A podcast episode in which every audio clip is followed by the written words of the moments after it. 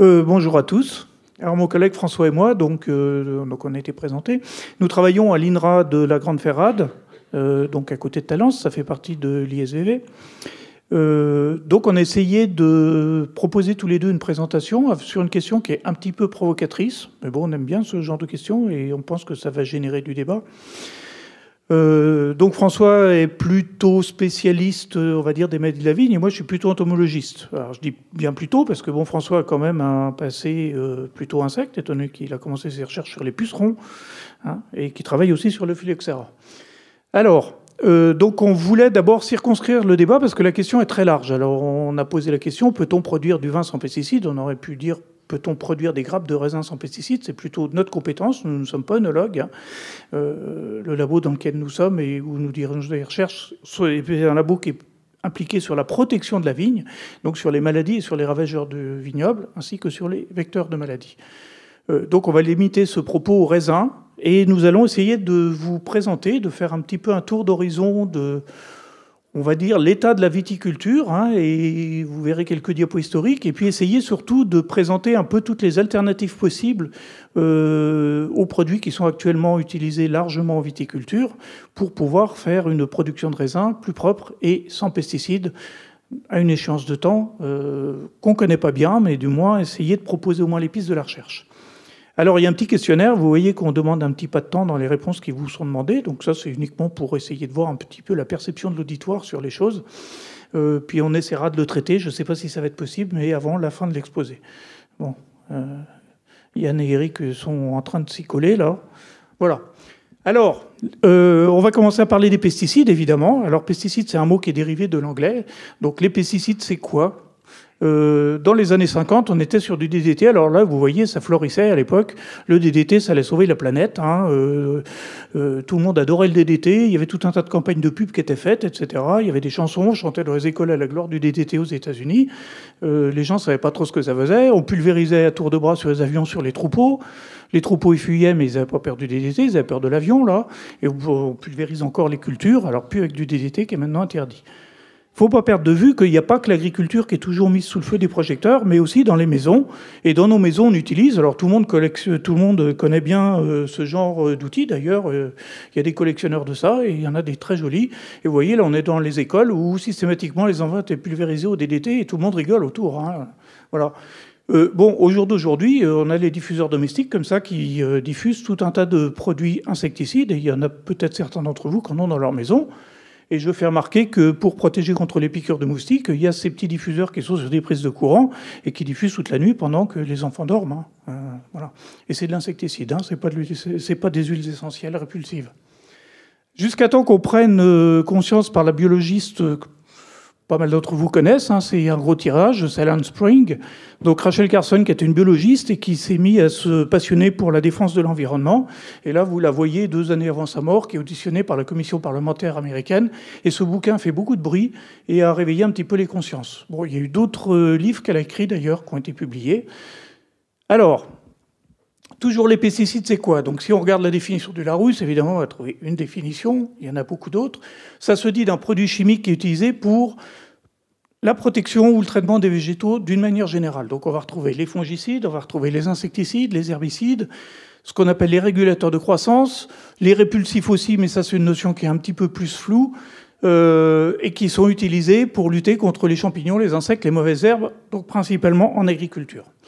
Une définition qui est un petit peu plus euh, tournée euh, vers le consommateur, vers l'ANSES, c'est des produits phytopharmaceutiques qui sont différents des pesticides, puisque les pesticides incluent les biocides, et en particulier tous les produits vétérinaires, euh, qui ne sont pas considérés comme produits phytopharmaceutiques. c'est des molécules, des produits, des formulations qui contiennent au moins une substance active, souvent plusieurs, et ce sont des produits chimiques ou des micro-organismes qui permettent de remplir cette fonction biocide. Alors, prise de conscience, euh, on est actuellement en plein dedans, et c'est pour ça que ce débat est intéressant, et peut-être euh, et qu'il y a aussi une mutation, on va dire, des pratiques en viticulture, et que la recherche est en train, on peut le dire vraiment, de s'engager à fond en ce moment. Euh, c'est qu'il y a une prise de conscience des consommateurs et des citoyens. On ne va pas revenir hein, sur toutes les les émissions qu'il y a eu, etc., etc., et la prise de conscience médiatique.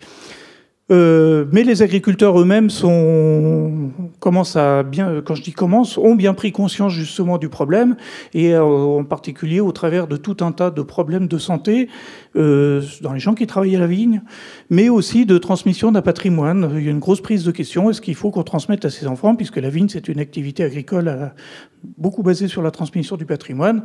Est-ce qu'il faut prendre soin de l'environnement dans lequel on vit Hein, dans lequel on travaille et dans lequel on vit, et est-ce qu'on peut se permettre de transmettre un patrimoine qui est un peu euh, souillé par tout un tas de produits phytosanitaires?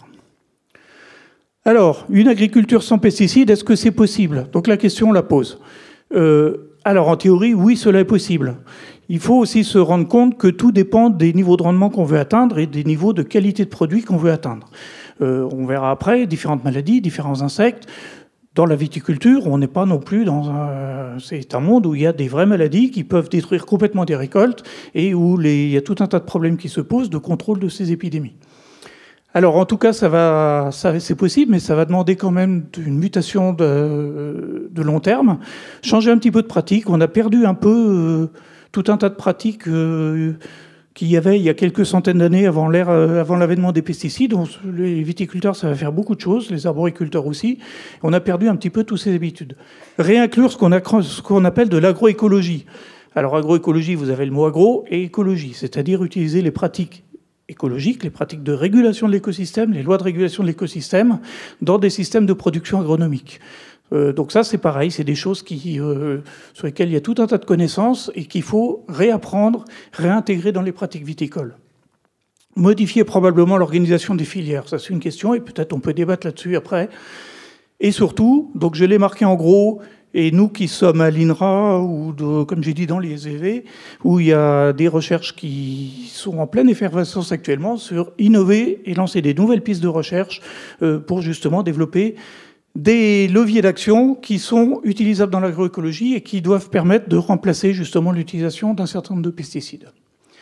Alors, un de ces leviers, c'est par exemple les réseaux défis qui ont été euh, montés en France dans le cadre du plan Ecofito. Donc là, vous voyez une carte de France avec tout un tas de petits points. Donc, c'est, ce sont, on peut dire, c'est une sorte d'observatoire avec tout un tas de ce qu'on appelle des fermes. Alors, c'est pas uniquement viticole, hein, c'est toute production agricole confondue, et qui sont un petit peu des observatoires. Euh, donc, c'est un dispositif, vous voyez, basé sur 3000 fermes et euh, dans lequel on, teste justement euh, les réductions d'usage de pesticides en agriculture et la pertinence de ces réductions. Alors, une des sorties, par exemple, alors nous avons un, alors c'est un collectif d'auteurs là qui ont publié cet article dans Nature, il y a très récent, et qui sont qui ont utilisé justement des résultats de ce réseau défi et qui montrent très clairement, qui posent la question est-ce qu'il est possible de réduire la quantité de pesticides tout en gardant une certaine, je vous le traduis, euh, hein, productivité et profitabilité euh, en culture euh, maraîchère? Alors, à partir de 946 fermes défis, donc ils ont euh, analysé, les résultats d'une partie de tout ce réseau défi, et ils ont montré que justement, euh, il y avait seulement euh, il n'y a aucun lien entre l'usage de pesticides et la productivité dans, plus de 70% de ces fermes. C'est-à-dire que si on arrête d'utiliser des pesticides, on n'a pas de perte de rendement et on n'a pas de perte de profitabilité. Donc ça, c'est un résultat super intéressant et qui va dans le sens de dire, bah oui, finalement, il y, a une possibilité de réduire justement les, euh, traitements phytosanitaires. Euh, et ces données montrent qu'on pourrait réduire de 42% la quantité des pesticides qui sont utilisés dans ce, réseau de fermes. 42%, euh, vous voyez, quand même, on n'est pas loin de, des échéances qui avaient été fixées par le plan Ecofito qui, proposait, qui suggérait de réduire de 50% les produits phytosanitaires. Donc c'est possible. Alors, nous, nous n'allons pas, dans cet exposé, nous allons nous contenter uniquement de l'aspect sur euh, l'utilisation des pesticides sur la culture et dans l'environnement. On ne va pas traiter des résidus de pesticides dans la nourriture, hein. donc on va s'occuper uniquement de la flèche bleue. Alors, un petit euh, flashback sur la viticulture. La viticulture, c'est une filière de production agricole qui a certaines typicités quand même, qui sont euh, pas tout à fait pareilles que d'autres filières agricoles. Euh, donc on est autour de 800 000 hectares en France, ça a bien réduit hein, au fur et à mesure des années.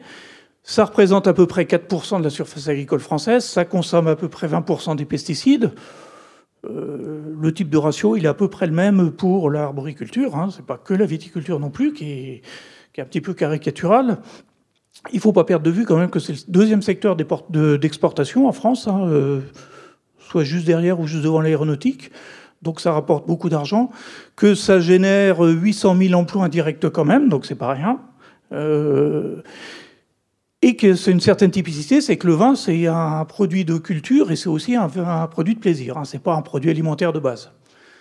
Alors, euh, ben on en revient aussi encore là à cette campagne médiatique. Donc, on a tous vu hein, les pesticides, euh, voilà, la Gironde qui est sous le feu des projecteurs, les lieux sensibles autour des écoles, etc., autour des maisons de retraite, euh, et puis toutes les maladies qui sont liées à ça.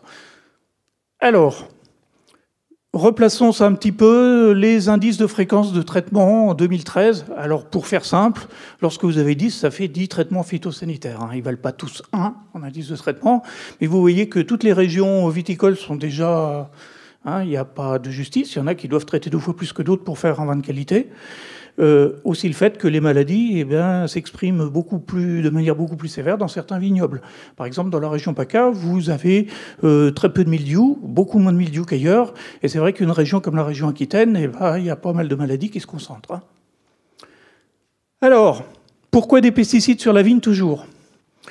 Euh, donc moi, je vais vous parler plus des insectes. Alors vous voyez, j'ai mis une petite icône. Il faut quand même pas perdre de vue qu'on n'est pas dans un monde de bisounours. Hein. Euh, donc on a des vraies maladies et qui provoquent des vraies pertes de récolte.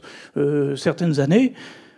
Or, sans aucune méthode de contrôle, on pouvait avoir, en particulier le Bordelais a connu des pertes de récolte dramatiques dues à la cochilis, par exemple, donc à des insectes qui l'attaquent, où on récoltait strictement rien. Alors, on a donc affaire donc le paysage, il est un petit peu compliqué. Il y a beaucoup de choses qui attaquent la vigne. Des insectes ravageurs, alors on a des tordeuses, qu'on appelle les vers de la grappe, des drosophiles, actuellement c'est en pleine explosion, des cochenilles, et on a toujours du phylloxéra. Hein. Tout le monde a bien connu l'époque que le problème de la crise phylloxérique, et le phylloxéra euh, est en train de revenir dans certaines zones. On a des vecteurs de virus et de bactéries. Alors on parle de flavescence dorée, on parle de maladie de Pierce qu'on n'a pas en France actuellement, mais qui est une menace. Et évidemment, il y a les maladies fongiques dont vous parlera François ensuite. Alors, euh, je dis maladie de Pierce, une menace. Évidemment, on ne l'a pas en France. C'est une maladie qui attaque les oliviers, qui attaque les amandiers, qui attaque la vigne. Donc, vous voyez, des cèpes de vigne qui sont complètement détruits. Et c'est des maladies qui sont affectées par des petits insectes qu'on appelle des cicadelles. Voilà. Alors, actuellement, on n'a pas la maladie en France, mais on a des cicadelles qui seraient des vecteurs potentiels par contre. Voilà, qui attendent donc. Euh, donc ça, c'est une étude qu'on a fait avec euh, différents collègues de l'INRA, dont nos collègues de l'unité de, euh, BFP, qui travaillaient avec nous aussi sur les cicadelles. Et donc on s'aperçoit qu'on a, si on suit dans le vignoble sauternais, quand même une quantité de cicadelles. Alors, à l'époque, vous attachez aux différents noms qui sont là, hein, c'est anecdotique. Par contre, focalisez-vous là. Donc 2015-2016, ça c'est une étude qui a été financée par le CVB, qui montre qu'on a sur des captures, sur des pièges des pièges qui permettent de capturer cicadelles, sur plusieurs milliers d'insectes identifiés, 73 espèces différentes de cicadelles, 78 espèces différentes. Les gens qui bossent, euh, en particulier aux États-Unis, sur la maladie de Pierce, euh, appellent ça des seringues volantes. Et ces seringues volantes, parfois, peuvent être contaminées. Voilà. Voilà un petit peu le contexte. Alors, d'où ils viennent ces bioagresseurs de la vigne pour comprendre un petit peu La présence est ancienne. Alors, vous voyez, on a illustré avec François avec des, vieilles images. On aime bien les images comme ça, vous en verrez plusieurs. La présence est ancienne. Les vers de la grappe, déjà dans la viticulture de l'Empire romain. La cochenille, c'était déjà décrite hein, par Pline et puis par différents auteurs dans la viticulture de l'Empire romain. Voilà. Et puis, des invasions récentes. Donc, les invasions récentes, c'est François qui en parlera un petit peu. Euh, en particulier les invasions de maladies au XIXe siècle, et puis de nouveaux fléaux qui sont craints. On a parlé de maladie de Pierce, hein, donc qui s'appelle Xylella fastidiosa, l'agent pathogène. Ça, c'est une menace euh, et qui peut avoir des conséquences très graves sur la vigne si elle rentre en France. On partait de loin. Alors à l'époque, avant l'avènement des pesticides, on ne savait pas faire grand-chose. Donc on se rabattait sur, eh ben, les gens se rabattaient sur ce qu'ils avaient. Vous voyez, la vigne était beaucoup cultivée en famille. Là, vous voyez une chaudière à eau bouillante. Donc on ébouillantait les cèpes l'hiver pour tuer un petit peu toute la vermine qui était. Et ça marchait très bien sur les papillons, hein. donc sur les vers de la grappe ou sur la pyrale de la vigne.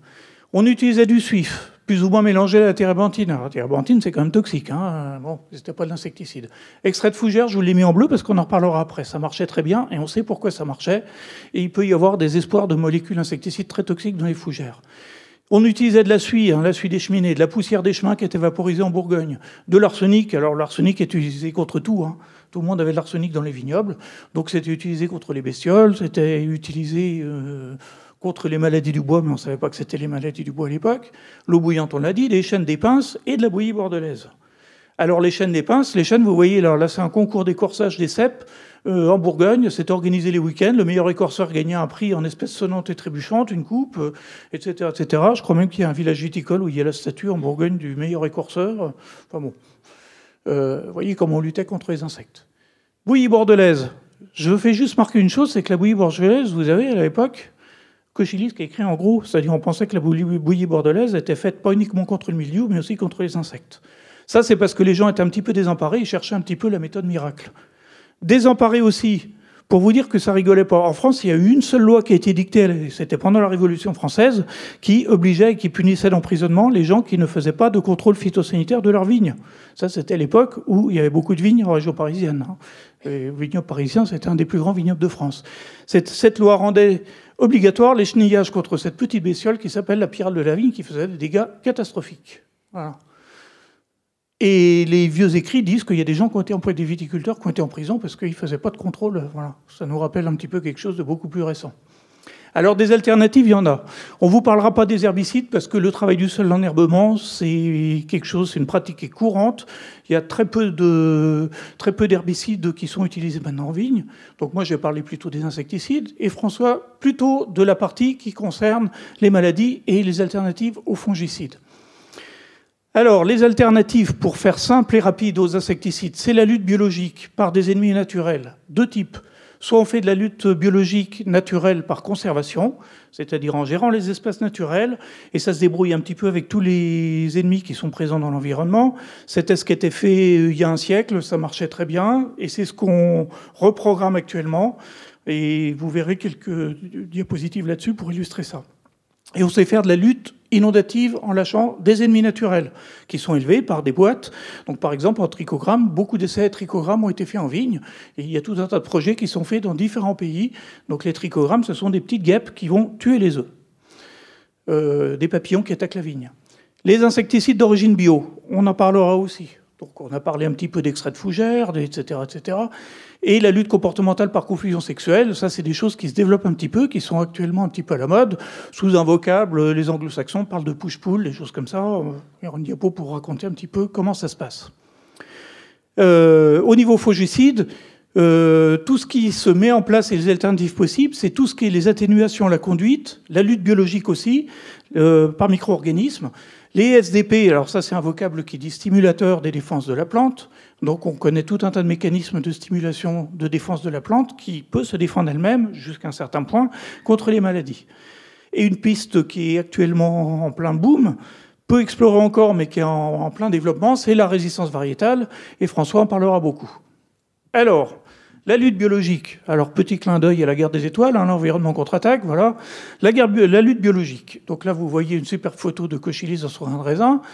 Euh, alors, euh, la lutte bio contre les ravageurs, les vecteurs, les maladies, on va utiliser différents agents qui sont soit des antagonismes naturels, comme je l'ai déjà dit, ou différents produits euh, produits par des organismes vivants. On parlera par exemple de toxines de Bacillus thuringiensis, qui est donc un produit, on parlera aussi de phéromones, qui est donc une molécule qui est produite par des êtres vivants, mais ce n'est pas l'être vivant directement qui va faire le contrôle biologique. Ça peut être aussi des biocides qui sont directs, donc des molécules toxiques qui, peuvent tuer les insectes. Euh, et puis des molécules qui peuvent stimuler la défense de la plante, qui elle-même va s'assurer de la production de ces biocides. Alors, euh, l'INRA l'an dernier, lors du salon de l'agriculture, avait consacré tout un stand justement à l'agroécologie, à la lutte biologique, etc. etc. Donc euh, nous, on était invités, on présentait sur le stand. Euh, bah, je présente ce, genre d'image parce que je la trouve assez jolie. Voilà. Comment peut-on gérer les ravageurs de culture dans des systèmes complexes? Alors, le petit dessin que vous voyez à gauche, c'est ce qu'on appelle un réseau trophique. Alors sur notre planète, tout le monde sert de nourriture à tout le monde. Donc vous avez tout, vous avez les ravageurs, les papillons qui sont figurés là, des ennemis naturels, des prédateurs, évidemment c'est schématique, donc vous voyez des coccinelles, des araignées, des oiseaux. Donc les oiseaux, ils mangent les papillons, les papillons, ils mangent la plante. Et puis vous avez des araignées qui sont sur les feuilles, d'autres araignées qui sont plutôt au niveau du sol. Euh, et vous voyez que tout ça, ça s'auto-organise et tout ça, ça se met en régulation. Et normalement, dans un écosystème en équilibre, eh ben, finalement, le ravageur est à peu près incapable d'exploser en niveau de population puisqu'il est contrôlé par tout le reste. Alors, qu'est-ce qu'on trouve comme euh, petite bestiole intéressante qu'il y a sur le contrôle? Euh, Pour ceux qui n'aiment pas les insectes, hein, excusez-nous, mais bon. Donc, vous avez des carabes qui sont des prédateurs, mais qui, quand il n'y a pas de proie, bon, alors le problème d'un prédateur, c'est quand il n'a pas de proie animale à manger, normalement, il meurt. Parce qu'il n'a plus à manger. Donc les carabes, c'est tout à fait intéressant parce qu'ils peuvent se rabattre, ils peuvent manger aussi des graines et des parties du végétal. Donc quand il n'y a plus de proie, ils peuvent se maintenir dans l'écosystème et remonter très vite en population quand il y a leur proie qui devient présente. Des mouches, qui sont des parasites. Alors celle-là est très efficace, on la trouve par exemple beaucoup dans les vignobles de Perpignan, et a fait, des, euh, a fait un contrôle absolument spectaculaire des, vers de la grappe, et en particulier de l'œdémis de la vigne. D'autres parasites, alors des petites guêpes, il y a beaucoup de petites guêpes hein, qui sont des parasitoïdes, et les, au laboratoire, donc on travaille maintenant là-dessus depuis quelques temps, je vous parlerai d'une thèse qui se passe dans notre laboratoire, et on est en train de mettre le projecteur aussi nous et des collègues de l'INRA aussi qui sont en arboriculture, euh, principalement production de pommes à Avignon, sur le rôle très important qui, est joué par les araignées. Les araignées qui sont des très forts prédateurs. Et le problème, c'est qu'on ne connaît pas bien la biologie de ces espèces, mais on commence à beaucoup travailler dessus. Donc là, je vous parle d'une thèse qui a été démarrée, qui est tout à fait intéressante. Euh, je ne dis pas ça parce qu'elle est dans notre unité, mais elle est assez novatrice. Et, euh, et puis en ce moment, il y a toute une toute une communauté au niveau international qui travaille un peu sur ce type d'approche, qui regarde donc, donc ça c'est une thèse qui se passe principalement sur un réseau de parcelles qui est un entre-deux-mers, voilà. Donc euh, la thésarde s'appelle Lucie Lemuneret, je ne sais pas si elle est dans la salle, enfin bon, et elle doit soutenir sa thèse à la fin de l'année, avec d'ailleurs des très bons résultats. Donc elle, ce qu'elle regarde un petit peu, c'est toutes les communautés qui s'organisent, comme on a vu le petit réseau trophique tout à l'heure, donc il y a des prédateurs, il y a des ravageurs. Et on va, elle va essayer d'étudier un petit peu les services de régulation naturelle, donc ce qu'on a dit, comment tous ces prédateurs peuvent réguler. Euh, vous voyez ici, euh, il y a des cicadelles et puis il y a de l'odimis de la vigne, et voir l'effet du, tester un petit peu l'effet du paysage sur ces régulations. Et elle compare ça dans des systèmes. Donc il y a des réseaux de parcelles, agriculture biologique, agriculture conventionnelle. L'image est numérisée là-haut. Hein. Vous voyez, les bleus, c'est les biologiques, et puis les rouges, c'est les conventionnels. Et alors, qu'est-ce qu'il y a de trou Je vais essayer de vous résumer. Il y a beaucoup de résultats, mais j'en prends juste une. Donc, si on prend par exemple trois cibles, les cochenilles, les rhinos et le phylloxéra, qu'est-ce qu'on s'aperçoit? Un résultat parmi d'autres, que le nombre de, de alors excusez-moi, soit en anglais encore, le nombre de cèpes qui sont affectés, par exemple, avec les cochenilles, eh ben, il décroît progressivement avec la proportion d'habitat semi-naturel dans un rayon de 250 mètres autour du vignoble. Voilà, on a à peu près la même chose sur les rhinos. Et sur le phylloxéra, alors là, on va pas... Euh, Hein, euh, J'aurais peut-être pas dû le montrer parce que là on a des résultats qui sont beaucoup plus complexes et qui sont beaucoup plus difficiles à interpréter. Voilà, mais ça dit clairement que la proportion des habitations naturelles et qu'on retrouve dans d'autres filières de production agricole va clairement influencer un certain nombre de ravageurs et euh, permet euh, d'obtenir un contrôle naturel de ces espèces. Les vers de la grappe. Alors là, c'est plutôt. Euh, moi, j'ai beaucoup travaillé sur les vers de la grappe. Excusez-moi, donc un président qui a été récemment élu, un mur. Hein. Bon, les vers de la grappe, pourquoi j'ai montré ça? Parce que le Démis de la vigne euh, vient de coloniser les États-Unis et fait des très gros dégâts en Napa Valley. Le Démis de la vigne, c'est ça l'adulte, la larve. On a aussi la cochylise dont on a parlé, qu'avant faisait, avant que le Démis n'arrive en France, le Démis qui est invasif, faisait des très gros dégâts, en particulier dans le vignoble bordelais. Et la pierre de la vigne, on en a déjà parlé. Euh, alors quand je dis il y a des maladies de la vigne, ce qu'il ne faut pas perdre de vue aussi, c'est que par exemple le démis de la vigne, il produit aussi tout un tas, quand il y a des larves dans les baies de raisin mûrs, ça produit tout un tas de pourritures noires euh, qui sont ocratoxinogènes. Alors il n'y a pas que les produits phyto qui sont cancérogènes, les ocratoxines en particulier là, c'est un, carcinogène qui est... Euh, qui des voies urinaires en particulier, et avec des normes qui sont, euh, par exemple, aux États-Unis et dans certains pays, on n'accepte pas plus d'un microgramme par euh, litre de raisin de ces ocratoxines. Et le problème, c'est qu'il y a un certain nombre de vignobles où, quand on n'arrive pas à contrôler ces larves-là, on a ces ocratoxines. Donc c'est pas simple, hein, la notion de contrôle. Donc on ne peut pas laisser non plus des populations trop importantes se développer sur les grappes de raisin. Alors, euh, donc, soit des insecticides naturels pour les contrôler, soit des parasites ou des infections. on sait aussi qu'il y a tout un tas d'infections aux champignons, ce qu'on appelle les champignons entomopathogènes, qui ont d'ailleurs été largement utilisés, et l'INRA dans les années 70 avait énormément de recherches là-dessus. Puis c'est des choses qui ne sont pas faciles à homologuer et utiliser, mais en particulier qui étaient utilisées pour contrôler le dorifort. Il y a eu des très bons succès hein, avec ça. Alors, je vais vous parler plus de confusion sexuelle.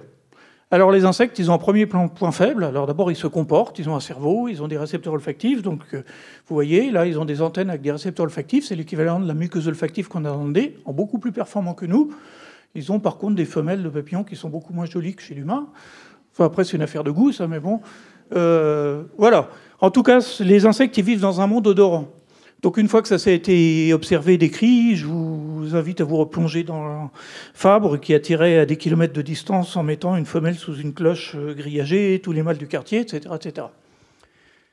Donc les insectes produisent une phéromone. Là, vous voyez une eudémis en appel. J'aime beaucoup cette photo. Vous voyez une glande à l'extrémité de l'abdomen qui produit une phéromone qui est celle-ci, produit assez simple, qui va attirer tous les mâles du quartier. Très peu. A produit quelques nanogrammes en une nuit. Avec quelques nanogrammes en une nuit, elle peut odoriser toute la nuit et attirer tous les mâles. Pas tous les mâles, mais bon. Donc les mâles ont besoin de ça pour trouver la femelle.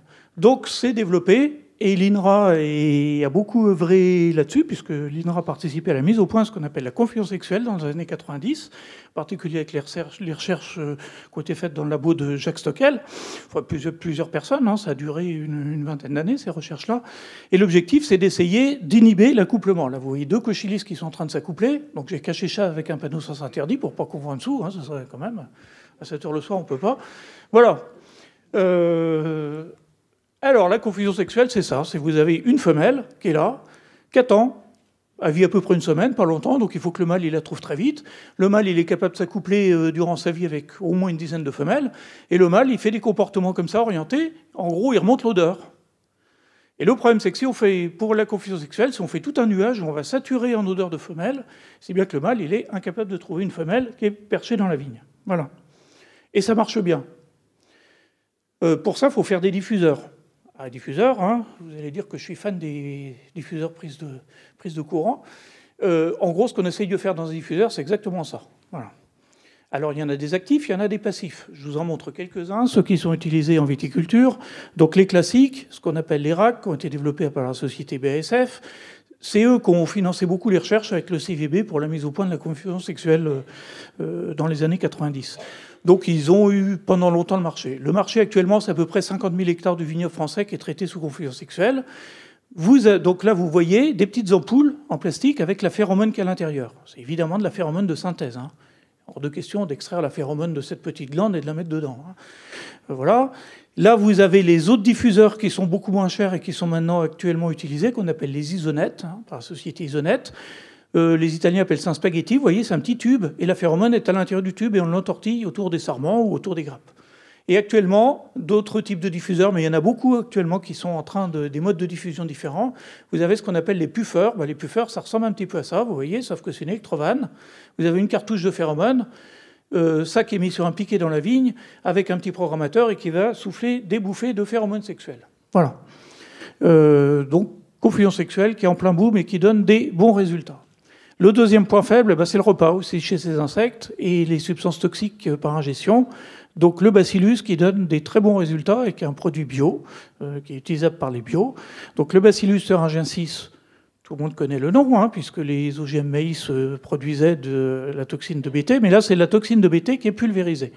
La toxine de BT a un gros avantage, c'est que normalement elle est spécifique contre les insectes.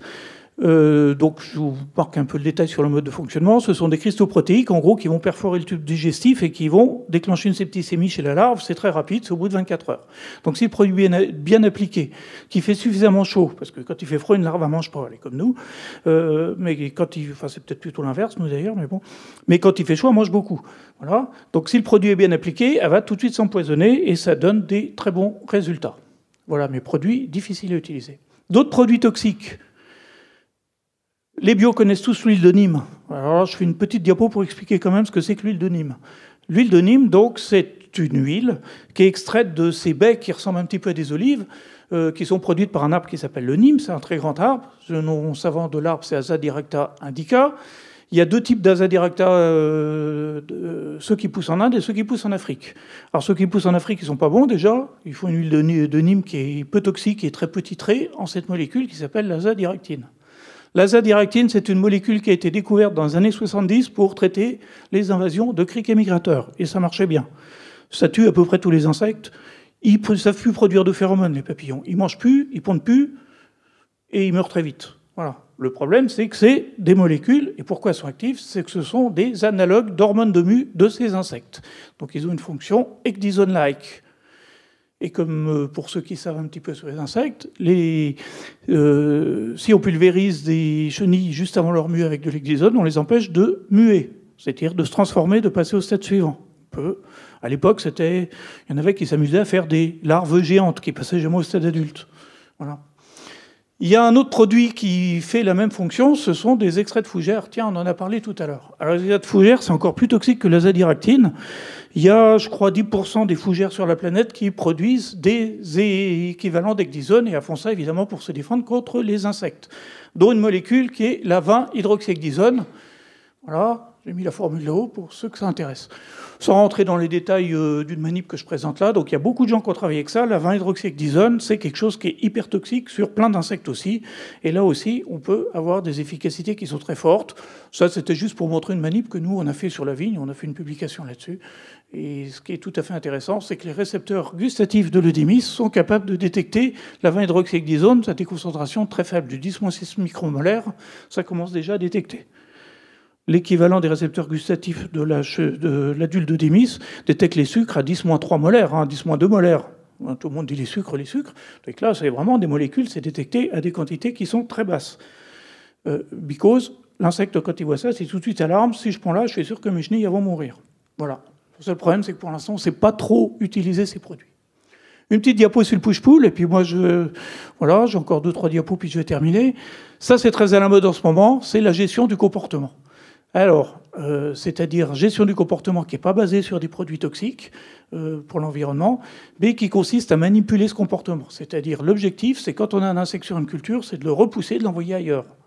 Mais quand on va ailleurs, eh bon, on finit toujours par revenir dans un endroit qui est attractif hein, quand même. Donc il faut arriver à capturer les insectes. Alors c'est soit par des méthodes de piège, soit par des cultures pièges. Voilà, évidemment, il faut les détruire parce que sinon, euh, alors ça peut être soit il y en a qui pratiquent euh, la récolte et les brûler, par exemple, et on peut utiliser différents concepts dans cette notion de push-pull. Alors les pièges, donc, alors, plutôt de ce côté-là, des choses qui sont répulsives, qui insistent l'insecte à quitter la culture qu'on veut protéger, et ici plutôt des choses attractives pour l'attirer vers, un autre endroit. Et il y a plein de recherches en ce moment qui se montent là-dessus, et en particulier euh, en agriculture africaine, sur, par exemple sur les boreurs de la canne à sucre ou sur les boreurs de graminées. Alors, la lutte biologique en vigne. Eh ben, comme je l'ai déjà un petit peu dit tout à l'heure, on a beaucoup d'insectes. Alors là, on se focalise plutôt sur les petites guêpes par la mouche qui est là. Voilà. Donc tout ça, c'est des petites guêpes. Celle-là fait à peu près un centimètre de long. Elle est redoutable aussi contre les ravageurs de la vigne, contre les papillons. Et on en trouve beaucoup dans un certain nombre de vignobles. Là encore, c'est pas juste, c'est pas dans tous les vignobles, et on ne sait pas trop expliquer pourquoi.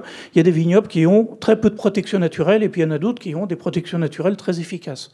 Par exemple, il y a certains vignobles dans le Sauternais où, en première génération, au printemps, on a ce parasitoïde-là qui est capable de contrôler à peu près 50% dans les cas de figure les plus, euh, les plus satisfaisants, hein, les plus efficaces, mais qui à lui tout seul est capable de contrôler le démise de la vie en première génération. Voilà. Et puis il y en a d'autres, euh, dizaines de kilomètres plus loin, c'est pas parce que forcément ils traitent plus, euh, mais d'autres pratiques, et puis peut-être plus loin, pas tout à fait dans le même environnement, qui eux, on va avoir des contrôles biologiques beaucoup plus faibles. Alors, comme je disais tout à l'heure, une des perspectives en lutte biologique, c'est justement de produire ce type d'insectes. Donc, celui-là est déjà produit. Ça, ça sera assez facile. Il y en a d'autres qui sont produits et des lâchers en vignoble. Donc là, par exemple, nous, on est dans un projet européen où on va reprendre des lâchers de trichogrammes dès cette année. Euh, plutôt du côté dans la région de, Blaye. Euh, en particulier, on fait ça avec la coopérative de Toutiac, mais bon. Donc on va lâcher des trichogrammes dans différents types d'environnements paysagers pour vous revisiter un peu les efficacités. Alors, contre les maladies, on sait faire de la lutte biologique, mais c'est quelque chose qui est quand même assez nouveau et que quand même beaucoup plus compliqué. Il y a, une très grosse il y a un très gros historique de lutte biologique contre les insectes hein, depuis longtemps. Euh, 1890, on a sauvé les orangers, les citronniers en Californie avec de la lutte biologique en apportant une petite guêpe parasitoïde d'Australie. Donc vous voyez, une centaine d'années en contrôle des maladies, on, sait faire des choses actuellement, mais beaucoup moins. C'est un peu plus balbutiant, mais il y a des choses qui démarrent. Alors, soit les agents de biocontrôle, donc des micro-organismes qui sont antagonistes ou qui sont compétiteurs avec les maladies, et en particulier nous sur la vigne, on travaille sur les botrytis, sur la maladie du bois aussi, c'est là où ça donne les meilleurs résultats. Et puis tout un tas de produits d'origine biologique qui stimulent les défenses naturelles de la vigne. Voilà. Euh, alors, si on regarde, je ne vais pas vous faire un long inventaire, j'ai juste deux diapos là-dessus. Les bactéries bénéfiques de la vigne, ça peut être au niveau du feuillage, ça peut être au niveau du tronc, donc au niveau du feuillage ici, donc des noms un petit peu barbares, vous voyez. Au niveau du tronc, donc là on a affaire à des maladies du bois. Ça, c'est, vous voyez, Bacillus subtilis, c'est des choses qui sont quand même assez classiques, assez, un spectre assez large. Et puis aussi tout un tas de micro-organismes qui sont dans le sol, voilà, et qui assurent un contrôle biologique aussi ou la stimulation des défenses de la vigne. Là, c'est un exemple de stimulation de la défense de la vigne, euh, donc basé sur un homicète qui s'appelle Pythium oligandrum, que vous voyez ici, qui vit dans les racines de vigne qu'on trouve dans le sol, en particulier dans le sol bordelais. Donc on a tout un groupe de personnes dans le labo qui travaillent là-dessus, autour de Patrice Ray, euh, et qui stimule les mécanismes de défense de la vigne, et qui a des efficacités, alors plus ou moins efficace contre l'esca, contre l'oïdium et contre le botrytis. Ce qui est tout à fait intéressant, c'est qu'à chaque fois qu'ils ont fait, pratiquement à chaque fois qu'ils ont fait des prélèvements de sol dans différents vignobles européens, ils en ont trouvé.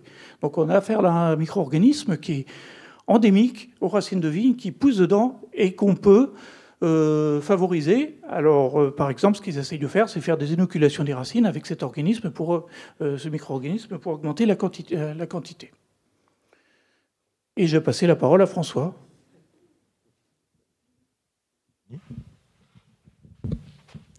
Merci Denis. Bon, bah, sans transition, moi, je, vais euh, vous présenter une partie de l'exposé sur les, maladies, plutôt orientée en fait sur la, gestion des maladies de la vigne, avec une, introduction plus euh, historique en fait pour euh, resituer le. Attends, tu veux me le mien parce qu'il y a un. Oui. pour resituer le, contexte en fait de ces maladies et un propos en fait dirigé vers l'utilisation de la résistance variétale, qui est un peu, je pense, une nouveauté euh, qui, est en train d'exploser aujourd'hui, euh, même si euh, sa mise en œuvre va être longue probablement. Alors la vigne, en fait, il faudrait, il faudrait, on l'a pas dit au début, c'est pour ça que j'ai remis cette diapo ici, c'est que donc c'est une seule espèce en, Europe, une espèce eurasiatique, on va dire, Vitis vinifera, sylvestris pour l'espèce sauvage, qui a été domestiquée par l'homme il, y a à peu près 5000 ans dans le bassin de la mer Caspienne, on pense, et ensuite diffusée dans tout le bassin méditerranéen, avec une sélection par l'homme, donc effectivement de variétés qui à plus grandes feuilles, à plus grosses grappes, puisque c'est l'objectif, produire des grappes. Et puis aussi, ça a modifié le comment dirais-je, on peut voilà. le système de reproduction, puisque d'une vigne dioïque au départ, on est passé donc sauvage à une vigne cultivée qui, est hermaphrodite. Et les maladies, elles, en, fait, les principales maladies pour lesquelles on traite aujourd'hui avec des fongicides, en fait, ne sont pas d'origine européenne. Et, euh, cette intro va, en fait, vous, va vous le présenter en détail. Ce sont des parasites qui ont été importés d'un autre continent, donc l'Amérique, principalement euh, l'Amérique du Nord, où on trouve en fait un compartiment euh, de vitis sauvage bien plus important, avec plus de 25 espèces, tout interfécondes, hein, je passe les détails, et qui, euh, et qui donc ont, été colonisés par des, nouveaux, par des parasites, l'oïdium de la vigne, le phylloxéra, le mildiou, le black rot, il y a tout un tas d'espèces qu'on n'a pas encore en Europe. Hein. Quand on va aux États-Unis, c'est assez impressionnant, le compartiment sauvage est vraiment impressionnant. Euh, et donc, euh, bah, l'histoire, c'est qu'en fait, récemment, au 19e siècle, un peu par inadvertance, hein, euh, du fait des, jardins botaniques, on a introduit l'oïdium de, la vigne en 1848, enfin sa première détection, détection en 1848, puis le phylloxéra, pour essayer de répondre en fait à la crise créée par l'oïdium, et ensuite le mildiou, une catastrophe entrée dans l'autre, et ensuite le black rot. Donc ça a été vraiment un enchaînement de catastrophes. On ne peut pas s'imaginer ce qui s'est passé à cette époque. J'ai mis cette diapo en reprenant des, données qu'on trouve dans les livres, euh, notamment le livre de Gallet, sur la crise de l'oïdium. Vous voyez, en, 1848, sa première détection. Et puis vous voyez donc les histogrammes, c'est la production en hectolitres euh, en France, qui chute en fait, divisé par 5 à, à peu près, en à peu près 7 ans, et un prix du vin qui augmente en conséquence euh, en suivant. Donc quelque chose d'assez euh, dramatique, on peut pas, enfin on a du mal de se l'imaginer, je pense, y compris pour euh, après pour la crise phylloxérique dont je parlerai. un autre parasite important, donc le mildiou de la vigne, également introduit d'Amérique du Nord. donc là, c'est pas un champignon comme l'oïdium, c'est un oomycète. Ça veut dire en fait c'est un organisme qui appartient à la classe des algues, des algues brunes, donc presque un groupe euh, très éloigné, vous voyez, des champignons qui sont finalement plus proches des animaux que les algues ne le sont. Et euh, voilà, hein, quelque chose que vous connaissez, c'est la malaria, par exemple, dans ce groupe-là. Voyez la vigne sauvage aux États-Unis. Quand vous allez aux États-Unis, c'est dans ce type de contexte qu'on trouve les parasites de la vigne. Donc c'est là que je vais chercher le mildiou quand je l'étudie. Donc on a fait toute une prospection euh, dans les Appalaches, notamment. Vous voyez, ça c'est le riparia sauvage. Euh, vous avez le riparia sauvage qui porte le phylloxéra, et sur les, les, galles de phylloxéra, vous avez le champignon homicète qui sporule, une interaction tripartite assez, euh, originale, on va dire, puisqu'en fait, riparia est une espèce résistante au mildiou, mais dans les cellules dédifférenciées de la gale, en fait, elle perd sa résistance et donc le mildiou peut attaquer voyez du, du mildiou pardon, sur, le, sur le, riparia sauvage, pareil. Ici, ça c'est de l'estivalis. On en trouve à peu près sur toutes les espèces, y compris sur la vigne vierge, euh, qui est une espèce qui est complètement indemne chez nous. Euh, ça, c'est le Parthenocyssus quinquefolia. Voilà, alors on a étudié ce pathogène euh, avec des marqueurs génétiques pour essayer de comprendre un peu cette invasion, parce que si, on est, si ces invasions sont très bien documentées du point de vue historique en Europe, elles sont beaucoup moins documentées euh, dans le bassin d'origine. Et nous, notre objectif, c'était vraiment de comprendre euh, ce qui s'était passé, qu'est-ce qu'on avait introduit et comment ça avait circulé par, par la suite. Donc on a découvert en fait qu'il n'y avait pas un seul mildiou, mais quatre espèces de mildiou, enfin ici maintenant cinq dans le dernier papier. Donc euh, vous avez euh, un mildiou qui attaque principalement le riparia et les hybrides interspécifiques, un qu'on trouve plutôt sur l'estivalis. Euh, ça c'est le compartiment sauvage. Hein. Vous avez un sur vulpina, un autre sur estivalis cinerea, un autre sur quinquefolia. Donc ça c'est très à part, ça c'est très à part. Mais vous avez ici deux espèces et j'ai entouré en bleu euh, l'espèce qui nous intéresse dans le compartiment cultivé, c'est Vitis vinifera, donc l'espèce européenne, hein, la seule finalement qu'on cultive aujourd'hui, et qui est attaquée par deux de ces espèces aux États-Unis. Donc ça revisite un petit peu notre vision du pathogène, je pense. Et puis on s'est ensuite posé la question, qu'est-ce qui s'est passé au 19e siècle quand il a été introduit En fait, s'il y avait quatre groupes, lequel on a introduit? Et en pareil, euh, grâce à la génétique, on peut explorer ces invasions et mieux comprendre ce qui s'est passé. Vous avez ici un panorama de la diversité qu'on trouve dans les populations américaines de mildiou. Et puis, euh, quand on regarde en Europe et qu'on séquence un peu les individus, on s'aperçoit que finalement, il n'y a que quatre des haplotypes, donc quatre séquences euh, génétiques euh, dans les populations européennes, ce qui montre un peu le, goulet euh, d'étranglement qu'il peut y avoir eu à cette époque au moment de l'introduction. Hein.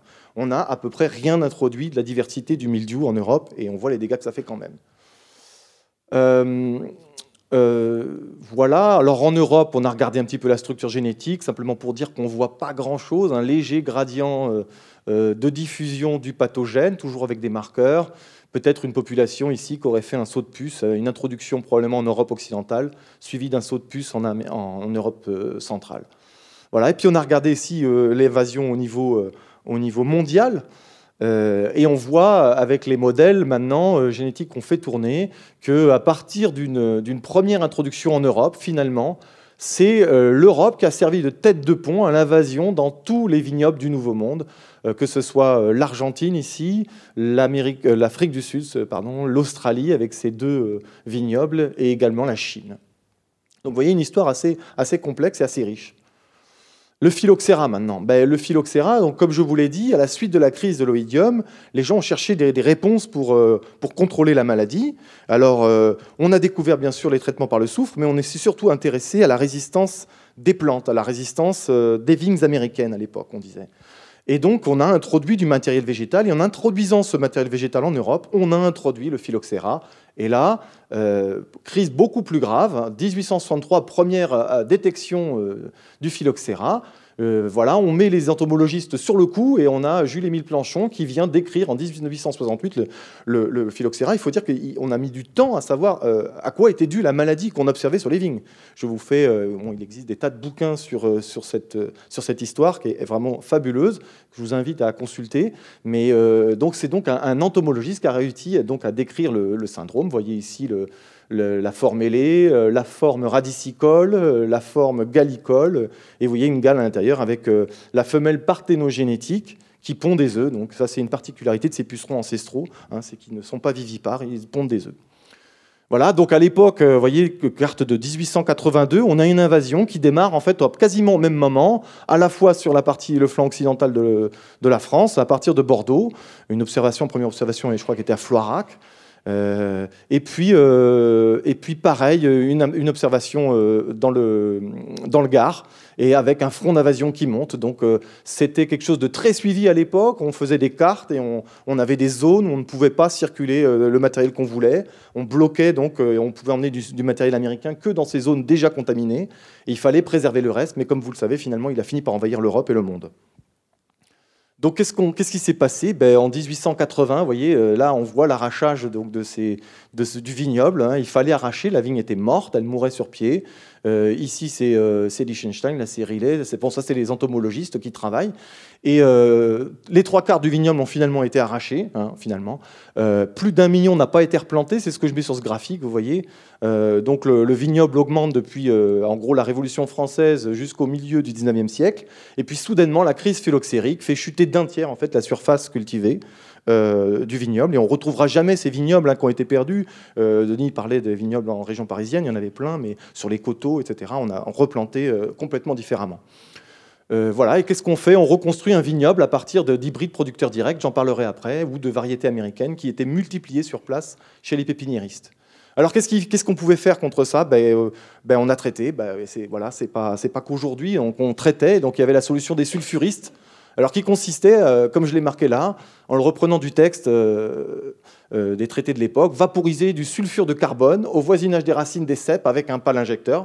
Voilà, on faisait 30 000 coups par hectare, donc plus de 10 coups par cèpe, hein, selon les vignobles. 4 à 6 grammes de dose par coup. Et imaginez le travail que ça pouvait représenter. Donc un qui faisait le trou, on injectait, on bouchait le trou, et ça, donc 25 journées d'hectare, homme à l'hectare. Voilà, pour, pour essayer de s'en sortir. Une autre solution consistait à inonder les vignobles avec de l'eau, hein, solution qui a fait long feu, euh, vu la complexité de, et puis euh, ce que ça engendrait comme système d'irrigation, etc. On ne pouvait pas le faire partout non plus, hein, il fallait des plaines. Une des raisons d'ailleurs pour laquelle la plaine du Languedoc est aussi, euh, est une région viticole aussi importante aujourd'hui, hein, le phylloxéra. Voilà, la, troisième solution, finalement, c'est la solution des américanistes, et elle est venue euh, du travail, de la collaboration entre ces deux entomologistes, ceux dont je parlais tout à l'heure, donc euh, Charles Valentine, euh, Riley, et Jules-Émile Planchon à l'époque. Et qu'est-ce qu'ils ont fait En fait, ils se sont ils se sont en fait connectés avec les. Enfin, bon, au d'abord, au ce sont des observations qui ont été faites euh, sur site. Les gens avaient pas mal de vignes américaines et quelqu'un comme par exemple Léo Laliment a été le premier à écrire euh, des articles sur cette histoire de phylloxéra en disant moi j'observe que mes vignes américaines ben, ne souffrent pas du, du phylloxéra. Vous voyez, ça c'était le château à l'époque, euh, voilà, quai de la Suisse, où il travaillait, où il avait finalement viticulteur expérimentateur comme il y avait à l'époque. Euh, on le soupçonne également, enfin il a été longtemps soupçonné d'avoir lui-même introduit le phylloxéra euh, avec ses vignes euh, américaines. Mais bon, c'est une autre histoire. Donc voilà, et en 1865, on découvre finalement, Planchon rencontre Riley, il découvre les travaux de, Riley aux États-Unis, qui avait déjà décrit ces vignes américaines qui résistaient aux maladies, et notamment aux insectes et aux phylloxéra. Et donc en, 1875, il publie, grâce à la collaboration qu'il avait avec les Américains, ses voyages là-bas, tout un bouquin, je vous ai mis la, première de couverture ici, sur les vignes américaines pour expliquer euh, ce qu'on peut faire et comment on peut s'en sortir. Et l'idée, ça a été évidemment, comme vous le savez, euh, d'essayer de greffer, donc non pas de remplacer le vignoble par des vignes américaines, hein, ils ne voulaient absolument pas ça, mais euh, de greffer la vigne européenne sur la vigne.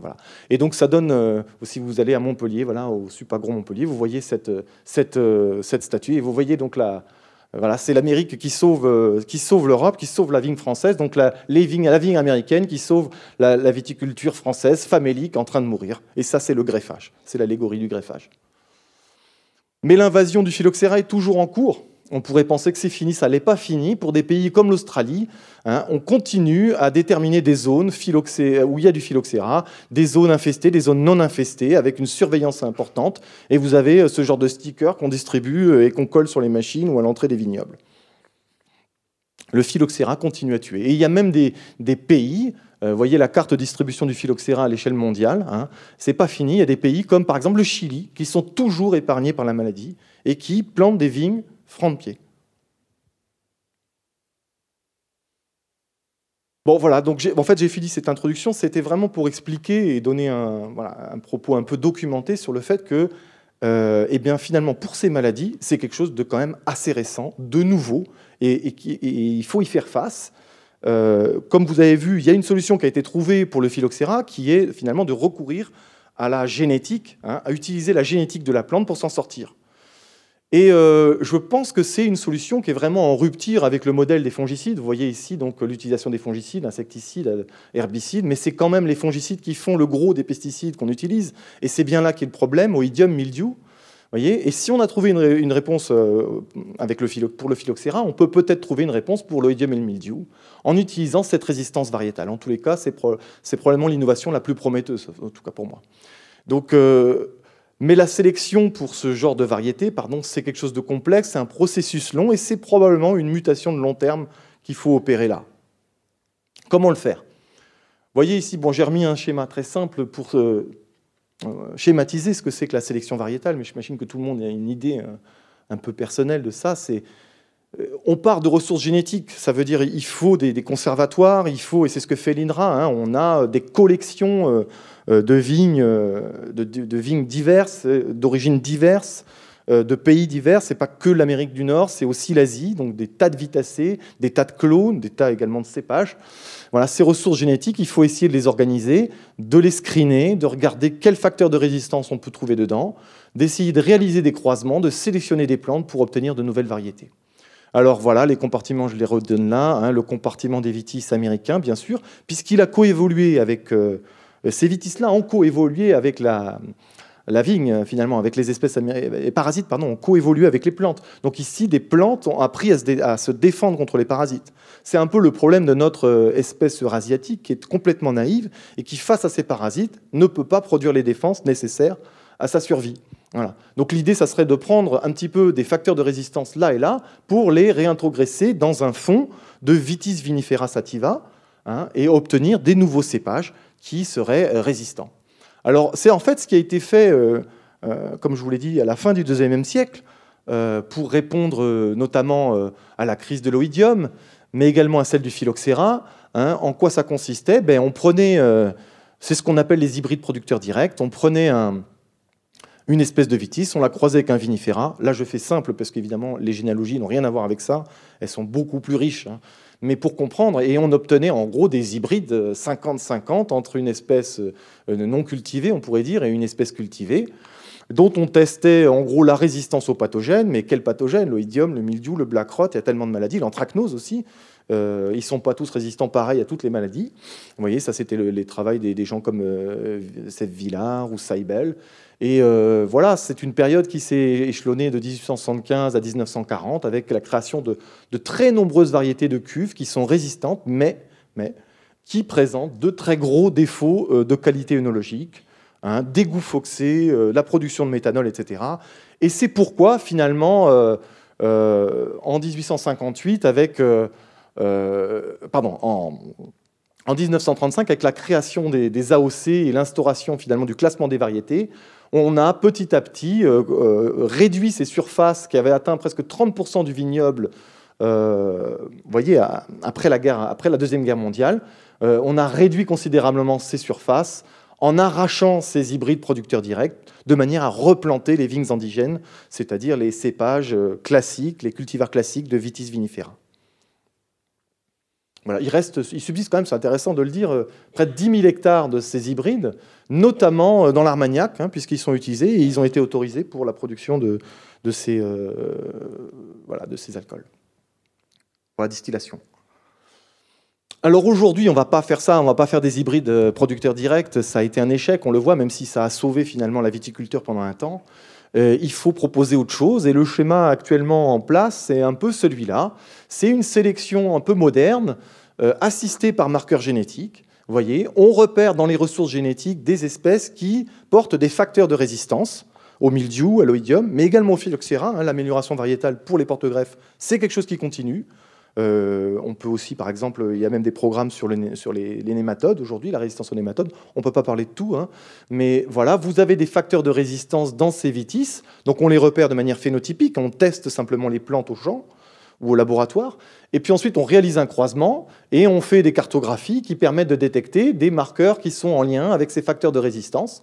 Et ça permet d'accélérer considérablement la sélection. Parce qu'en réalité, on n'a pas besoin de planter et d'obtenir des grappes pour voir si les plantes sont résistantes. Il suffit d'être sûr que le marqueur de résistance est dans cette descendance. Et donc on peut accélérer ensuite, même si c'est toujours la vigne et donc c'est long, euh, eh bien on rétrocroise euh, cet hybride avec une certaine... Euh, avec plusieurs en fait finalement cépages de vitis vinifera.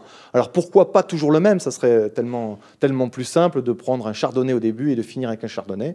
C'est que la vigne en fait souffre de dépression de consanguinité et donc elle ne supporte pas euh, l'homozygossie à ses, locus. Il faut donc à chaque fois réintroduire de la diversité, et euh, l'idée c'est donc de le faire en changeant euh, à chaque fois de cépage. Bon, je le fais très simple, hein, mais vous voyez qu'on peut arriver finalement à éliminer le fond qui est qui est, qui est pas intéressant, le fond violet de ces variétés, pour obtenir des, des cépages qui sont quasiment entièrement, ils sont génétiquement très très proches des variétés que nous cultivons. Le problème, c'est que pour un schéma comme ça, il faut 15 ans. Donc il faut savoir ce qu'on fait et comment on le fait. Il faut faire des choix. Et ça ne peut pas se faire tout, seul. Donc euh, l'INRA finalement fait pas mal de pré-breeding, je dirais, euh, en préparant euh, des, croisements d'absorption, on appelle ça de, la résistance. Et puis finalement, il faut travailler ensuite avec les interprofessions pour créer des vins à typicité régionale en utilisant les cépages qui intéressent les vignobles. Mais c'est quelque chose qui est vraiment maintenant, c'est une dynamique qui est en route, je pense un peu partout en France, et en Europe, la France avait, un petit peu de retard, je pense, notamment sur l'Allemagne. Mais euh, voilà, l'INRA maintenant, euh, finalement, va inscrire un certain nombre de variétés dans les prochaines années, des variétés qui cumulent finalement plusieurs facteurs de résistance à l'oïdium et au mildiou. Hein, pas un seul facteur, mais plusieurs, et qui ont de bonnes aptitudes œnologiques et culturales à voir hein, et à tester maintenant. Mais par ailleurs, comme je vous l'ai dit, il y a un contexte européen euh, pour cette demande, hein, avec euh, finalement des instituts, de, recherche qui, brident un peu partout, en Italie, en Hongrie, en Allemagne, euh, en Suisse, des, améliorateurs privés. Et donc il y a de la concurrence et les viticulteurs viennent de demander l'inscription de variétés étrangères, de près de 24 variétés étrangères. Alors nous, à l'INRA, qu'est-ce qu'on a fait On a essayé un petit peu d'évaluer ces variétés, mais non pas euh, sur des petites parcelles euh, comme on le fait pour euh, l'amélioration variétale ou en laboratoire, mais d'essayer de mettre des systèmes en production pour voir qu'est-ce que ça pourrait donner comme type de viticulture. Vous avez ici un essai qui a été conduit à l'INRA de Bordeaux avec trois types de systèmes. Un système intégré, un système donc intégré basé sur des règles de décision un peu high-tech, on va dire, qui permettent de réduire de plus de 50% les intrants. du bio, voilà, et puis, finalement, une variété résistante, zéro traitement, en tout cas les, premières années. Et puis, euh, vous allez voir quelques traitements euh, pour, euh, pour, pour obtenir la récolte. J'expliquerai pourquoi après. Et vous obtenez ce résultat-là. Vous obtenez donc une référence régionale à près de 14 en IFT.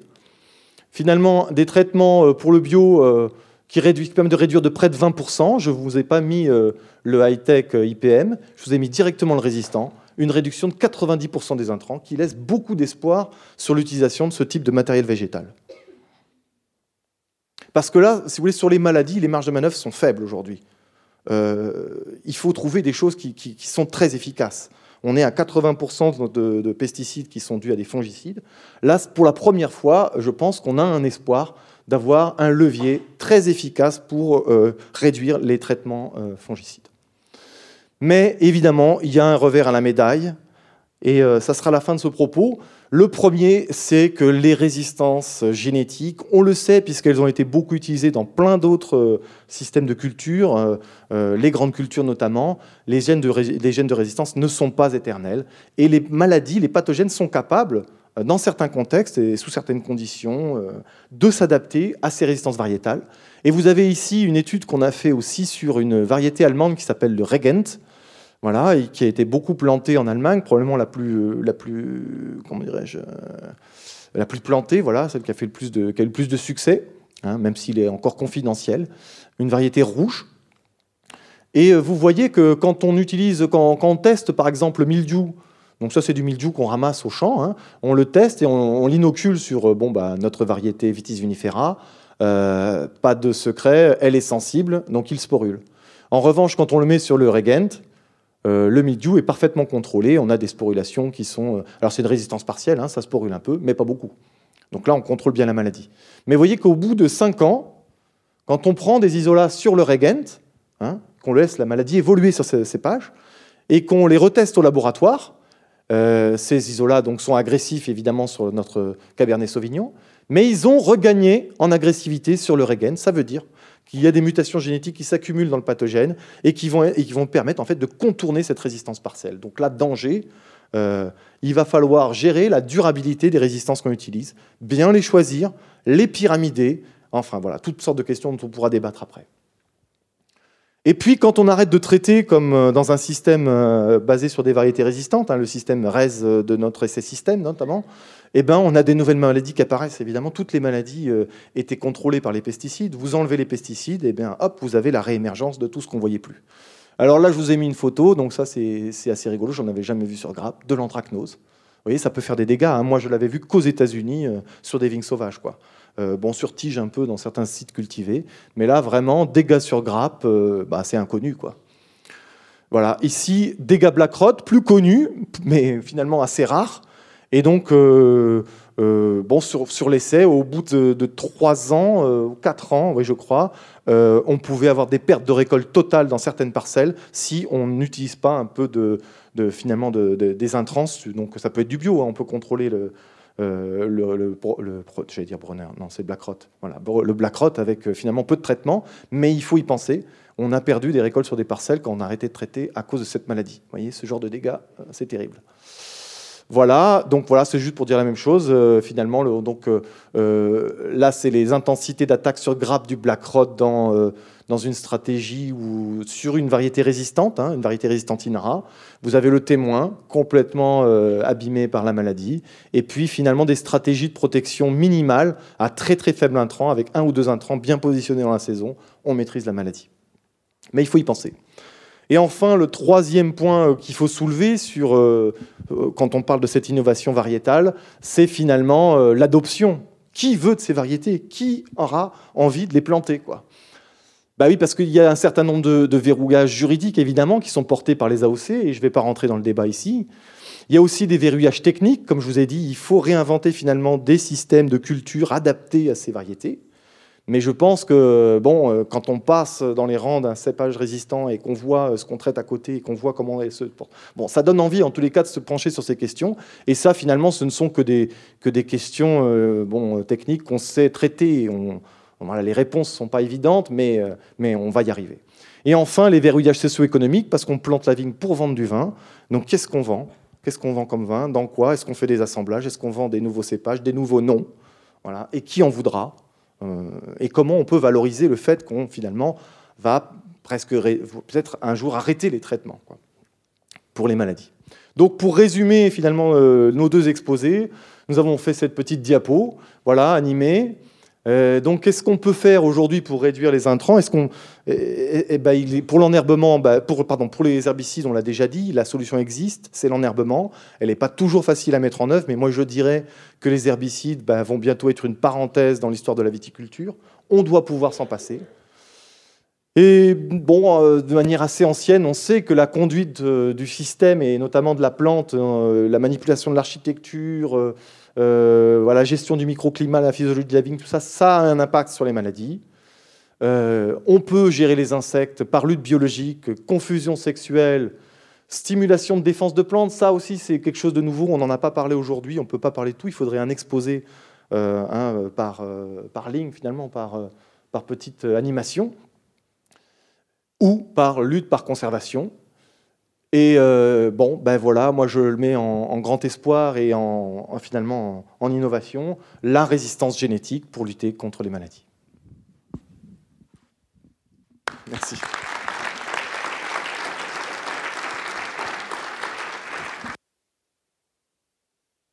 Bonsoir. Si vous avez des questions, merci de lever la main pour avoir le micro.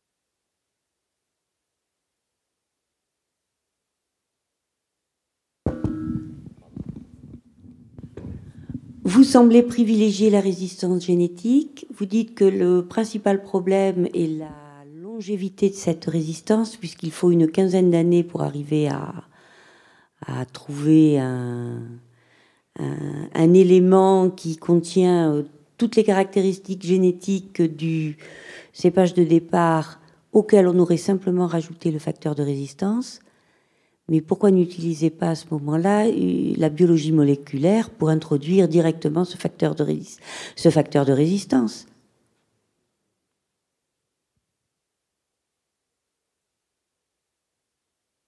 C'est-à-dire faire des OGM. J'avais compris. Voilà. Alors, euh, c'est une très bonne question. Évidemment, cette piste est possible. Elle a d'ailleurs été utilisée à l'INRA pour des expérimentations, notamment sur la résistance aux nématodes, euh, enfin au, virus transmis par le nématode. Euh, comme vous le savez, cet, cet, essai a fait long feu, il a été arraché, et vous n'êtes pas sans ignorer que le contexte aujourd'hui en Europe est complètement fermé sur cette option OGM. Donc sachant que euh, même si c'est 15 ans, euh, les programmes ont démarré finalement en France dans les années 2000 et bien avant dans certains autres pays comme l'Allemagne, euh, les inscriptions des nouvelles variétés arrivent. Je pense qu'il n'y a pas urgence à fabriquer des OGM aujourd'hui dans le contexte actuel, sachant que c'est quelque chose qui fonctionne quand même assez bien. Qui voudrait d'un chardonnay OGM demain?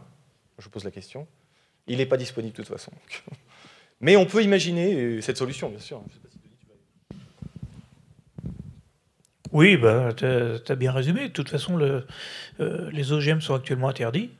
Et puis, euh, comme tu as dit à la fin, qui voudrait. Euh, et puis, étiquetage obligatoire sur le produit. Hein, qui voudrait mettre sur son étiquette de vin 20 produits avec des vignes OGM Je ne suis pas sûr que les consommateurs en veuillent.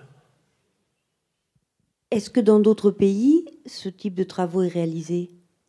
Dans des, dans des pays qui ne sont pas aussi opposés aux OGM que, Évidemment, euh, des pays comme, euh, bon, je reviens de, Davis euh, il n'y a pas longtemps, j'y étais en janvier, et on a discuté effectivement de programmes qui existent avec l'industrie pour fabriquer des, OGM, des, cépages qui résisteraient aux maladies. Mais que je sache, vous savez, il ne faut pas non plus, comment dirais-je, idéaliser les OGM. on a cloné qu'un seul gène des résistances. Alors, bon, j'ai pas fait le détail, mais sur les résistances mildiou on a environ 15 euh, facteurs en gros pour les deux maladies qui existent et qui sont reconnus. Euh, un seul a été cloné aujourd'hui. C'est-à-dire qu'on n'est pas tellement capable de dire qu'est-ce qui, quel est le bout d'ADN qui porte la résistance. Néanmoins, vous me direz, ce n'est qu'une question de temps, le séquençage euh, est toujours possible et on va y arriver. C'est vrai. Mais il y a des programmes en route dans d'autres pays, je ne sais pas s'ils aboutiront vraiment. Hein la question se pose. Il faut, il faut les vendre après les, plantes. Une autre question, peut-être?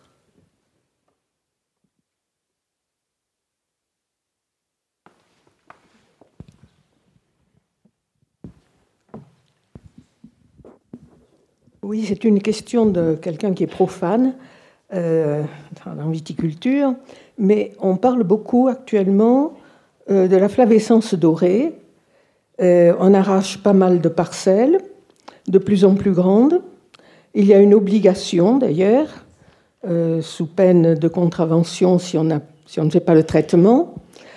Est-ce qu'on a pu faire une comparaison entre des vignes qui étaient restées en agriculture biologique depuis très longtemps et les vignes actuelles qui, sont traitées euh, par des herbicides. Alors je pense au Sauternay, où on a matraqué les sols euh, d'une manière particulièrement énergique et où en ce moment il y a de grosses inquiétudes vis-à-vis de cette flavescence dorée. Alors, est-ce que le métabolisme de la plante est particulièrement perturbé suite aux méthodes de culture dans ce vignoble pendant des dizaines d'années euh, il y a beaucoup de choses dans ce que vous dites. Euh, alors, est-ce que le métabolisme de la plante est perturbé? Bah, On ne sait pas trop. Euh, le plan de lutte obligatoire contre la flavescence dorée, c'est contre le vecteur, hein, comme souvent mmh. dans beaucoup de maladies vectées. donc, essayez de contrôler le vecteur. Au niveau de l'appétence de la plante pour le vecteur, bon, alors, il s'agit bien de vecteurs et on cherche, alors j'aime pas bien le mot éradication, mais on cherche à baisser le, au maximum le niveau de population de vecteurs pour éviter qu'ils transmettent la maladie. la chose se complique puisqu'on s'aperçoit qu'il y a peut-être d'autres vecteurs qui rentrent dans le système. bon, on ne va pas parler de ça. Alors, est-ce que la plante, vous dites, matraquer le sol avec quoi? Saturé en cuivre ou des choses comme ça? Les herbicides surtout. Oui, C'était presque de la non-culture pour certains. Oui, oui. Moi, il y a quand même un petit bout de temps qu'on n'utilise plus les herbicides. Je ne sais pas, cette comparaison, vous parliez de comparaison entre euh, des bio, des pas bio, sur la sensibilité à la flavescence. Je ne pense pas que ce genre d'études existe de manière suffisamment systématique. Ce qu'on sait, c'est que par contre, il y a des foyers avec des vignes sauvages qui sont vraiment des foyers de flavescence, euh, et en particulier dans le Sauternay, et en particulier dans tous les bords de Garonne, on en trouve beaucoup. Euh, bon, Non je, voulais, non, je voulais juste dire que la vigne ne se défend pas naturellement contre la flavescence dorée. Enfin, je pense que ce n'était pas l'objet de votre question, mais je, je vais encore insister là-dessus. Euh, il n'existe pas de vigne euh, qui puisse pas être sensible aujourd'hui, en tous les cas les cépages de vitis vinifera, à cette maladie. Il s'agit en fait d'un vecteur qui a été introduit une nouvelle fois des États-Unis euh, autour du début, au début du siècle, hein, une autre plaie dont on n'a pas parlé, et qui a fait son association avec une bactérie finalement sauvage qu'on trouve probablement sur les aulnes, ou en tout cas dans un compartiment sauvage européen, une nouvelle interaction qui a créé une nouvelle maladie sur la vigne. la vigne n'est pas capable de se défendre contre cette maladie toute seule en tous les cas. Non, parce que je pense à un de vos prédécesseurs qui a écrit dans le temps un livre, euh, La vigne malade des pesticides, Monsieur Chaboussou. Et est-ce que vous avez, il y a eu une continuité dans ces recherches ou vous avez opté carrément pour d'autres types de recherches pour retrouver des causes? Donc Chaboussou, euh, qui a fait des travaux très intéressants, a été vilipendé une époque d'ailleurs, et ça c'est beaucoup de choses se sont arrêtées. Nous, on a refait des petites choses, en particulier sur l'effet du cuivre dans le sol, sur euh, la sensibilité de la vigne à un certain nombre de pathogènes. Donc il y a une thèse qui a été dans notre laboratoire qui a été soutenue là-dessus. C'est pas simple et c'est pas des effets qui sont euh, des effets qui sont très forts. Hein. Donc euh, de fait, les effets du cuivre sur la vigne, évidemment le cuivre est phytotoxique et donc induit un stress racinaire qui fait que la vigne est beaucoup moins vigoureuse la plupart du temps. On trouve des très, grosses diversités en quantité de cuivre dans les sols viticoles, tout ça, bon, on le connaît, donc on a, on retravaillé un petit peu tout ça. C'est vrai que la théorie de Chaboussou est quelque chose qui tient la route et qui d'ailleurs est très populaire dans, en particulier, euh, les pays du Maghreb et beaucoup de pays méditerranéens. Il y a beaucoup de gens qui travaillent dessus. En France, les recherches se sont un petit peu arrêtées. Hein, euh, voilà.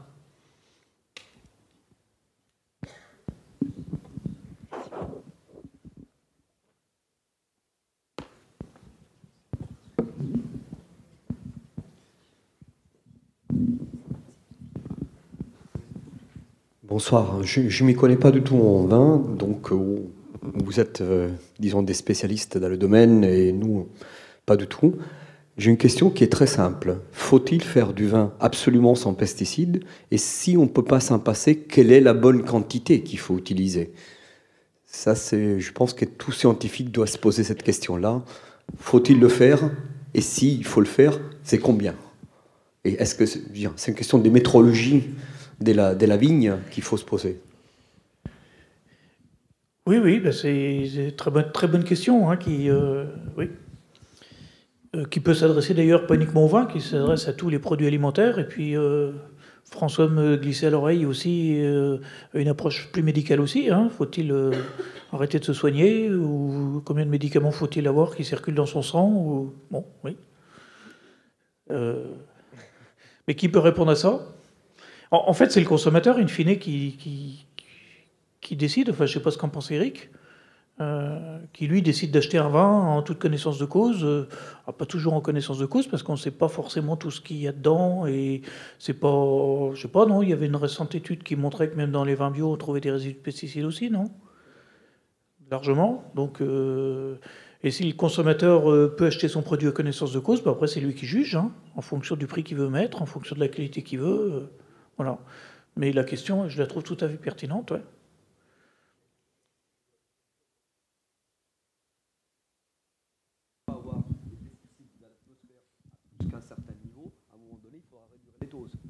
Il y a aussi le législateur qui a un jour. Il n'y a pas que le consommateur. Il y a aussi l'organisation de la société autour des choses en disant il faut ce niveau il faut ce niveau et pas plus. Je veux dire, pour, pour une question de santé publique, par exemple, une politique de santé publique. Bon, on est fort hein, pour légiférer. Ensuite, encore faut-il faire respecter les, euh, euh, les normes hein, qui sont Oui, oui, absolument. Et donc, faire respecter les normes, c'est d'avoir avoir des structures qui font respecter ces normes. Hein. Bon, en France, on est quand même assez fort là-dessus. J'ironise un petit peu, mais pour, pour, justement pour faire respecter tout ce qui est tout ce qui est réglementation. Mais ensuite, ça veut dire il faut faire des dosages d'à peu près tout, et de, ça veut dire il faut euh, systématiquement aller prendre des bouteilles au hasard dans les ou les produits agricoles euh, au hasard dans les rayons, etc. Et actuellement, on fait pas ça. Euh, dans l'air, oui, vous avez tout à fait raison. Oui, dans l'air, on le fait. Bon, enfin, dans l'air, on le fait sur, pas, sur un grand nombre de produits polluants quand même. Hein. Ce qui est fait systématiquement, c'est quand même euh, les capteurs qui sont faits euh, dans les villes avec des, des produits de pollution euh, industrielle. Mais bon, c'est pas systématiquement des dosages de produits pesticides dans l'air, par exemple. On le fait sur l'eau aussi.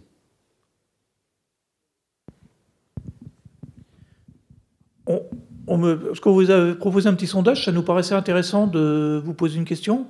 Alors il semble que Yann ait essayé de traiter au plus vite euh, la question qui vous était posée. Le but, c'était d'avoir un petit peu votre perception justement sur, euh, sur la question qui était posée. Bon, c'est allé assez vite hein, parce qu'avec Anne, on a, on a découvert que c'était un plébiscite et en même temps une demande forte pour l'INRA parce que pour les 89 personnes qui ont participé au sondage, on a 76 personnes, donc plus de 85%, qui ont dit oui qui ont répondu oui à la question, euh, qui était euh, peut-on se passer des pesticides? Et même c'est oui assez rapidement, parce qu'on a plus de 50%, 50 des personnes qui disent euh, oui maintenant. Hein, on a 52 personnes qui disent oui maintenant, oui dans 10 ans 14 personnes, oui dans 30 ans 3 personnes, oui tout court 7 personnes, et puis finalement non, on ne peut pas s'en passer, uniquement 7 personnes. Voilà.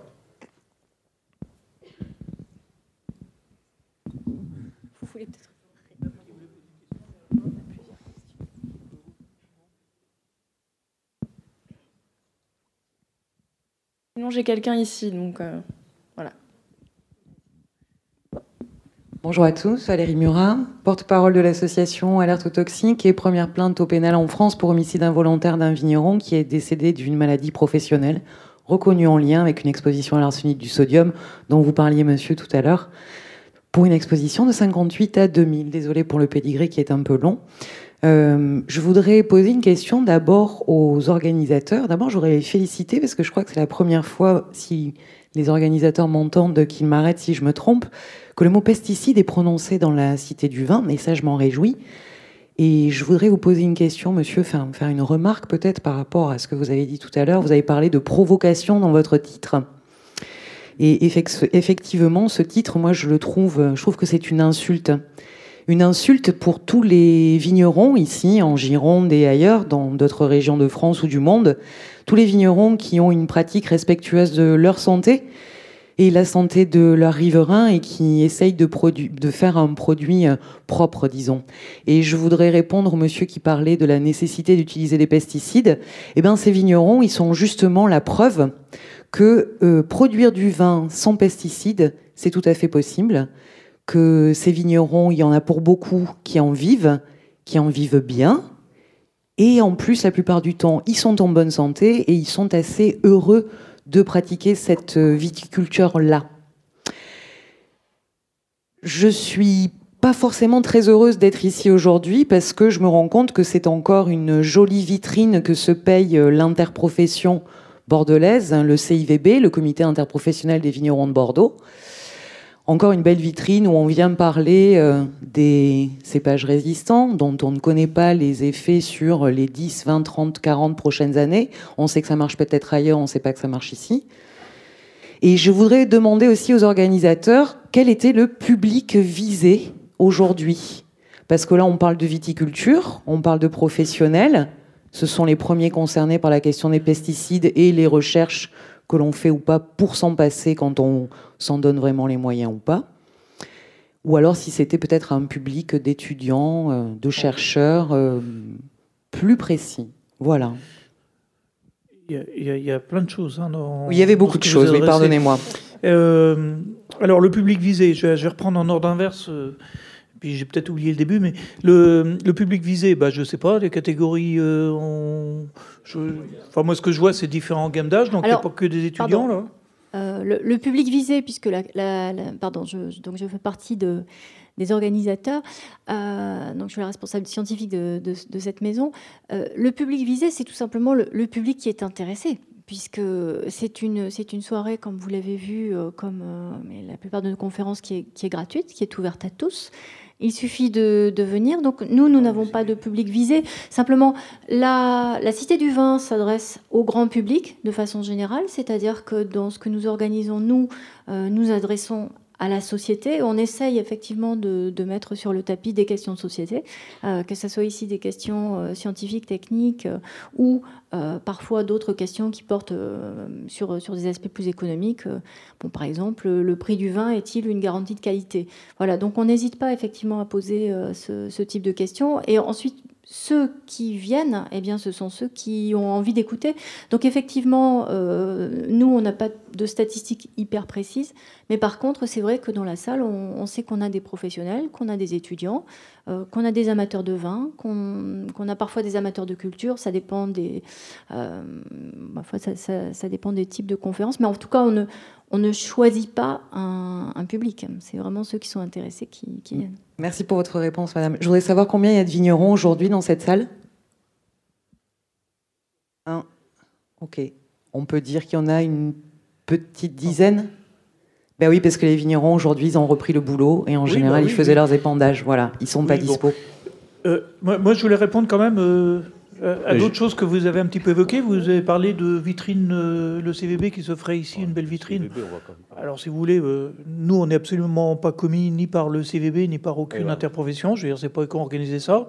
On n'est pas payé par eux. Nos recherches sont assez peu financées par le CVB, globalement. Ça n'empêche pas que, par contre, on a des actions communes et que le CVB, mais pas que. Hein, si je peux compléter, le CVB n'est absolument pas associé au vendange du savoir. Hein.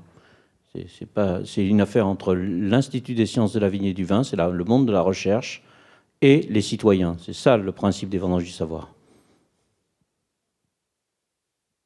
Et donc, alors, il y avait, euh, vous parliez donc de viticulteurs qui traitaient pas. Nous, on en connaît assez peu finalement, euh, parce que même les bio utilisent quand même beaucoup de cuivre, beaucoup de sulfate de cuivre, etc., etc. Donc, ils sont des produits fongicides aussi. Donc, en fait, je crois qu'il faut euh, faut sortir un petit peu de cette image d'une viticulture qui serait hyper propre contre une viticulture qui serait. Euh, je ne suis pas sûr qu'il y ait des zones qui soient vraiment très peu traitées en France.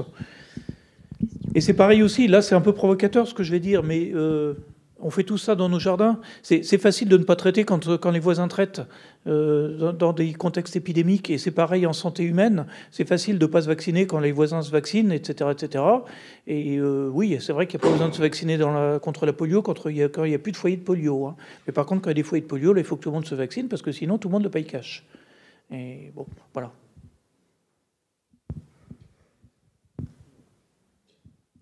Qui n'est absolument pas un plaidoyer pour les traitements. Bon, nous, notre objectif, c'était de présenter toutes les alternatives possibles et les pistes de recherche-développement qui font que probablement demain, on aura des options qui permettront en agriculture, en viticulture, de ne beaucoup moins traiter, ou peut-être même dans certaines zones ne plus traiter du tout, contre un certain nombre de maladies ou de ravageurs, voilà, qui existent hein, et qui sont. Et François l'a fait remarquer, c'est que même si on arrive à contrôler certaines maladies, et qu'on lève le pied sur tout un tas de contrôles, et ben on voit des espèces invasives qui rentrent à nouveau et qui étaient contrôlées avant puis qu'on contrôle plus. Euh, moi, j'ai parlé un peu de Pyrale de la Vigne, qui était une catastrophe au XVIIe, XVIIIe siècle dans le vignoble français. Euh, qui était sous contrôle, et ben là, maintenant qu'on commence à. On a beaucoup levé le pied sur les insecticides, hein, parce que les insecticides, il y a encore une vingtaine d'années, c'était une dizaine d'applications dans le secteur bordelais, uniquement insecticides. Euh, maintenant, c'est uniquement dans les zones de flavescence dorée. Il y a plus grand monde qui traite contre les tordeuses. Et ben maintenant qu'on traite plus insecticides, on s'aperçoit que la pyrale, elle est en train de revenir et de remonter dans certaines zones. Euh, donc, alors, comment on fait? Et c'est pas simple. Voilà, c'est.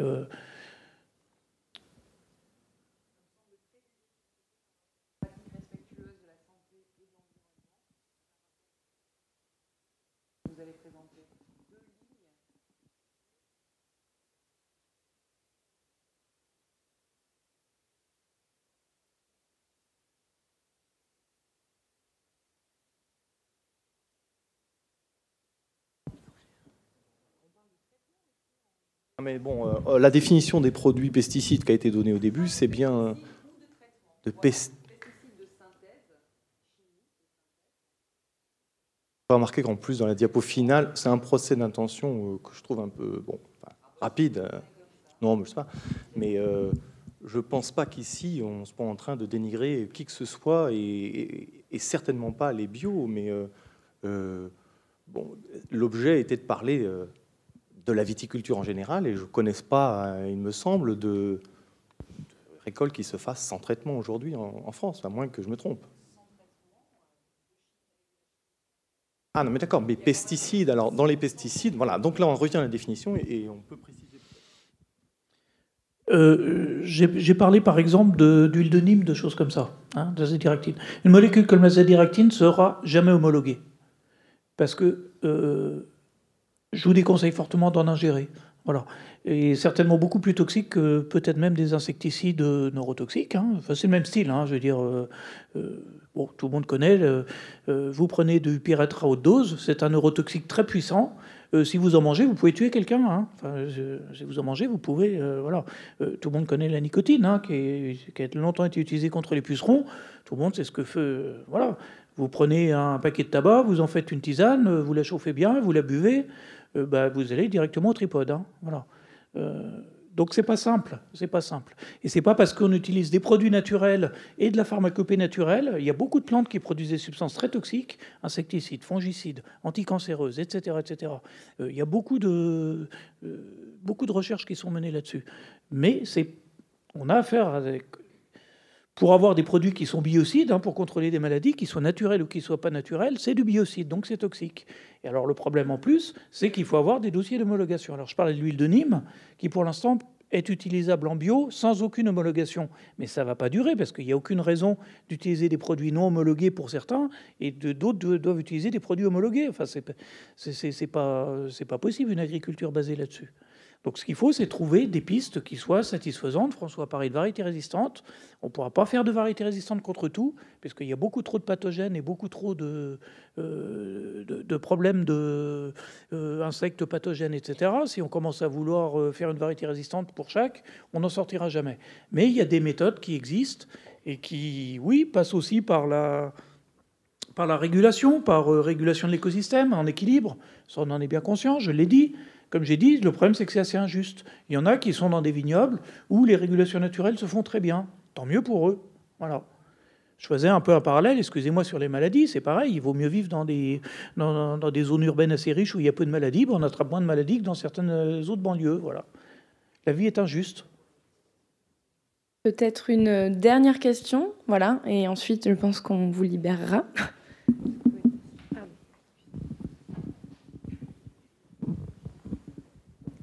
Oui, bonsoir. C'est juste, donc moi je travaille dans la filière viticole, je suis viticultrice aussi. Donc euh, c'était juste pour dire que votre exposé est très intéressant. Moi je suis venue là en connaissance de cause, en sachant que c'était pour le grand public. Et donc que les gens s'inquiètent pas trop de ne pas avoir beaucoup de viticulteurs dans la salle. Les viticulteurs connaissent ces, techniques qui sont aussi promulguées par, euh, par l'INRA. Et là, ça fait un panorama intéressant. Il y a des, euh, des conférences dédiées pour les viticulteurs pour aller plus loin dans la technique sur, euh, tous ces aspects-là parce que c'est assez complexe et là c'était très très rapide et donc c'est intéressant de voir à la fois les possibilités et à la fois la complexité de, mettre ça en œuvre et c'est aujourd'hui le, quotidien des, vignerons euh, de beaucoup de vignerons conventionnels qui intègrent certaines pratiques bio pour certains ravageurs. Voilà. Et effectivement, les viticulteurs travaillent dans les vignes en ce moment. Et euh, cette dernière semaine, le gros du travail pour ceux qui le font, c'était la pose justement des, diffuseurs de phéromones pour la lutte contre le ver de la grappe, qui a été euh, bien, enfin, qui est une technique maîtrisée et très utilisée dans la région. Voilà. Donc c'était juste pour donner un petit, un petit rappel par rapport à ça.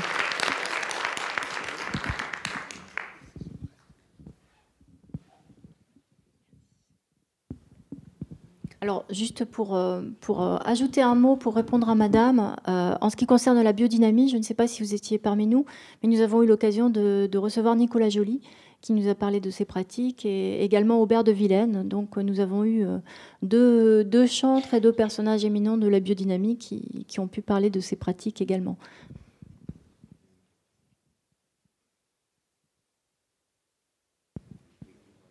Bon, mais écoutez, s'il n'y a plus de questions, merci beaucoup en tout cas. Merci à tous, donc euh, vignerons ou, ou, grand public, et merci beaucoup à nos orateurs.